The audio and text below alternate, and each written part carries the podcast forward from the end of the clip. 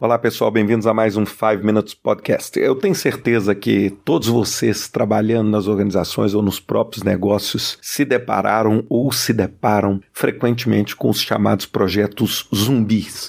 E o que é um projeto zumbi?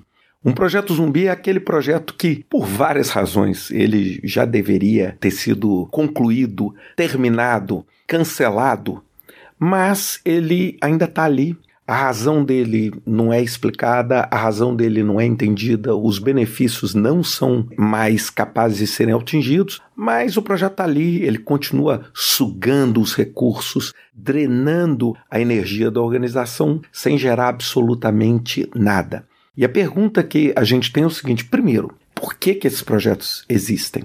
E a segunda coisa é o seguinte: o que, que eu preciso fazer para conseguir realmente matar esse projeto zumbi e tirar esse projeto zumbi do meu caminho? Bem, eu queria colocar três razões para cada um deles, e isso é muito baseado na minha experiência. Eu trabalho muito com crises, e a primeira coisa que é um fato num projeto zumbi é o que a gente chama de custo enterrado ou sunk cost.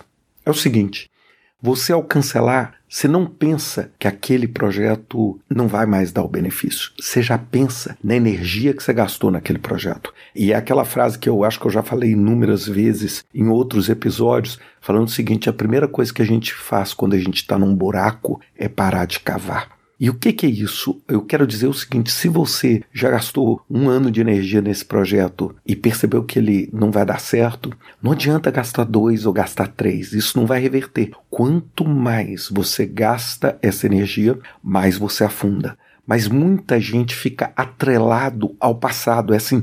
Mas eu já gastei tanta energia nesse projeto que eu não posso abandonar agora. Sabe, esse projeto agora vai virar e você acaba prorrogando e agravando esse caso de custo enterrado. Essa é primeira, e olha, eu vou te falar, esse é um fator psicológico é assim muito grande, né? Às vezes você começa a construir uma estrada que não tem o menor sinal, mas você fala assim, poxa, mas eu já fiz a terraplanagem. Aí no final você constrói uma estrada perfeita que não liga nada a coisa nenhuma. Então esse é o primeiro fator. O segundo fator são os projetos PET. O que, que é o PET Project? É assim, alguém gosta daquela ideia. É, um chefe, uma chefia, uma organização gosta daquele projeto, mesmo sabendo que aquele projeto não vai dar nada. É aquele projeto de estimação. E aí, mesmo que ele não dê o benefício, ele fica ali drenando e pairando dentro da organização. Terceira causa desses projetos zumbis existirem é o medo.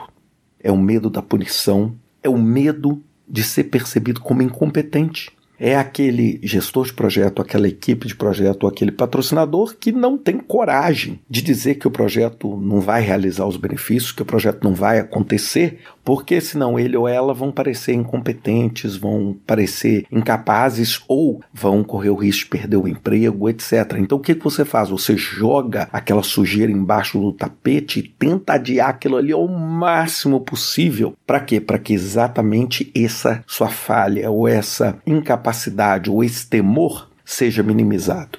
E aí eu pergunto o seguinte: diante desses três fatores, o que, que você faz para, vamos dizer, contrabalancear isso e conseguir realmente ficar livre desse tipo de projeto? Primeira dica: critérios pragmáticos. É o seguinte: separa as pessoas. É o seguinte: esse projeto aqui, ou qualquer projeto, ele só continua se claramente ele atender a esse critério o benefício tem que ser tal, o resultado tem que ser tal. Se ele não atendeu, não é uma questão pessoal, não é uma questão de preferência. O projeto não faz sentido. Quanto mais claro, pragmático, direto e simples é o seu critério para a continuidade de qualquer esforço, mais fácil fica para você identificar e ter um critério claro para eliminar. Não deixar aquele critério obscuro, porque no critério obscuro é que você tem essa percepção do custo enterrado, do projeto de estimação, etc. Segundo, é muito comum usar um apoio externo. Muitas vezes você, dentro do projeto, você tem muita dificuldade em matar o projeto ou dentro da organização.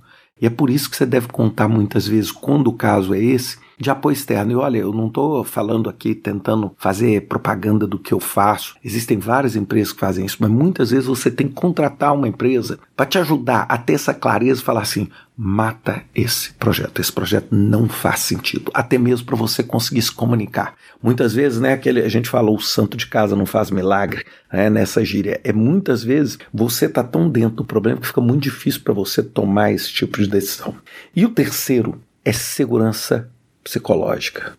É, psychological safety, que a gente fala muito do livro da Fearless Organization, da Amy Edmondson. É o seguinte, se as pessoas tiverem medo de reportar o fracasso, o que, que vai acontecer? Elas vão adiar o máximo possível reportar o fracasso até que não tenha jeito. E na hora que não tiver jeito, nós temos uma bomba explodindo dentro da organização. Então, quando você tem segurança psicológica para as pessoas perceberem o seguinte: olha, eu estou gerenciando um projeto, esse projeto não vai levar a lugar nenhum. É melhor a gente matar esse projeto agora. E você não entender que isso é fruto de uma competência, incompetência, de uma incapacidade ou desse mecanismo de punição para quem não entrega, as pessoas vão ter muito mais franqueza para te dizer o quê? Que as coisas estão erradas. Quantas vezes eu já ouvi falar, né? Aquela coisa de o rei está nu né? O rei está despido, que é aquela figura de linguagem seguinte, que um mágico ensina ao rei uma porção que torna ele invisível. E aí ele toma essa porção, crente que ele está invisível, e ele sobe no cavalo pelado. E todo mundo tem medo de dizer que ele está pelado. Aí ele chega e passa e fala assim: Olha, minha porção de estar invisível. Mas na verdade está todo mundo vendo ele. Está é, todo mundo vendo ele normalmente, mas ninguém tem coragem de falar isso. Por quê? Porque não existe segurança psicológica. Então, basicamente, critérios pragmáticos, apoio externo e segurança psicológica é seu grande antídoto para realmente conseguir ficar livre dos projetos zumbis dentro da sua organização. Eles vão sempre que existirem, drenar a energia, o moral e os resultados da sua organização. Pense sempre nisso e até semana que vem com mais um 5 Minutes Podcast.